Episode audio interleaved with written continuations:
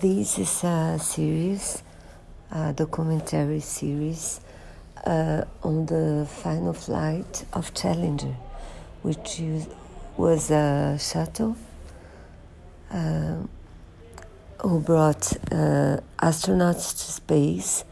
That time, not only astronauts, but also a teacher, a teacher of children which made the this special flight very popular, but it ended uh, very fast in tragedy.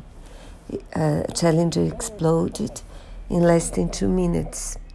The series uh, tells us why the disaster happened, a little about the people inside the shuttle, and the selection and uh, how the causes of the disaster were were discovered and was a sort of uh, announced tragedy.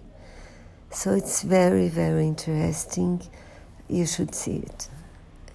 I did. I do recommend it. Very good.